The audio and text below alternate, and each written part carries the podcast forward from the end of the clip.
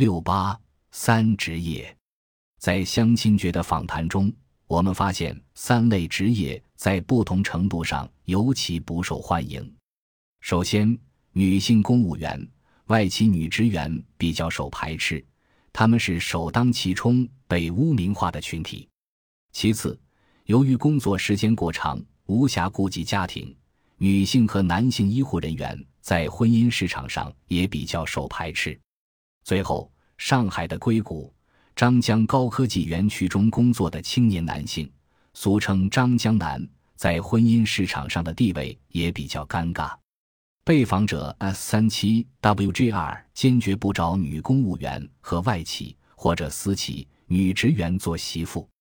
他说：“为什么那么多家长？他们告诉我，他们找女方去问在哪里工作，人家说在政府做公务员，那我们不谈；中外合资、私营企业不谈，他就是不谈，没说什么。那你为什么不找公务员媳妇呢？他讲得很清楚，说公务员。”局长不完了，处长不完了，你能保证吗？你能保证你媳妇不跟人家玩了？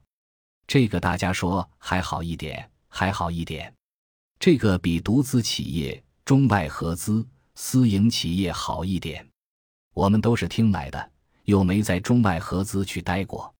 真正的老板，好老板有几个是好的？没有绝对的，没有全部的。肯定有这个事情，我没有去做过调查，但肯定是有这个事情的。被访者 S 三七 WGR，被访者 Y 四 RBR 对于这种外企或者私企女员工与老板的非正当关系深恶痛绝，自认为十分清楚外企女职员这个群体。现在的上海小姑娘，一等女人嫁美国佬，二等女人嫁中国佬。三等女人就是白领，白领你知道的哦。白领不是人，为什么不是人？我在中外合资公司工作，老板边上二三十岁的姑娘，漂亮的都没结过婚，每天给她玩，生出来的孩子都是老板的。你不给我玩也可以回去，在外资企业看的眼睛都出血了，中外合资的。私营企业基本上老板都玩，那么有种大学生没有办法，为了要五千块工资，只有给他玩。由于工作时间过长，无暇顾及家庭，女性和男性医护人员在婚姻市场上也比较受排斥。被访者 S 十五 YHJ 非常健谈，详细向我讲述了三个孩子的多个相亲故事，其中提到婚姻市场对医护人员的排斥。他们也不要医院的，不喜欢医院里的，医院里面的护士、医生都不要的，很怪的。上次人家给我女儿说，医生倒是有的，不知道他要不要。我女儿说不要。你不要说，真的很怪的。人家都不喜欢找医生的，找男护士的倒是有的，有的医生还是从国外回来的。上次我同事的姐姐的孩子，年纪三十八岁。从国外回来的博士就是手术医生，很有钱的。人家一听不要。此外，对于张江南，有些待婚女子的父母也并不看好。被访者 S 十五 YJ 的女儿，由于工作的原因，跟张江南有业务往来，所以对他们的印象不佳。我女儿是上海外国语学院毕业的，在外企工作，经常去澳大利亚。他和张江高科技园区也经常有联系，都是工作业务上的。但是我们都觉得那里的男孩子有点傻。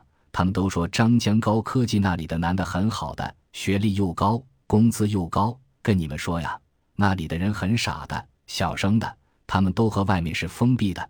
那里的人找对象好像都不去看人家长得怎么样，他们就不想这种事情。所以不是在你们面前说那个真的。正如被访者所述，未婚人口在职业方面的差异确实存在。我们援引表三杠二作为数据的支持。根据一九九零年和两千年人口普查资料所示，在未婚人口的职业分布中，农林牧副渔水利业生产人员的未婚比重最低，仅为百分之五点二四；最高的是专业技术人员，为百分之二十点零四，其次是商业服务业人员，百分之十九点一七，再次是生产运输设备操作人员，为百分之十八点八一。未婚人口比重较低的国家机关、党群组织、企业、事业单位负责人，百分之七点一二，及办事人员和有关人员，百分之十六点六八。这两种职业中，未婚人口比重都是女性大于男性。总之，对于生于七十年代的女性来说，在其他条件相同的情况下，工作单位的性质会影响其婚姻状况。对于进入市场化程度较高部门的女性而言，她们面对较大的市场不确定性、较少的社会福利，因此。他们在择偶过程中更关注对方的社会经济状况。另一方面，由于她们本身具有较高的社会经济地位，根据婚姻的梯度匹配理论，他们会倾向于寻找社会经济地位比自己的更高的男性，这大大降低了他们择偶自由选择的余地。同时，由此单位制度的要求，如外资企业排除在单位内部寻找配偶。这进一步据此提高了择偶的难度，再加上在市场化程度较高部门工作时间较长、压力较大，这进一步增加了他们择偶的难度。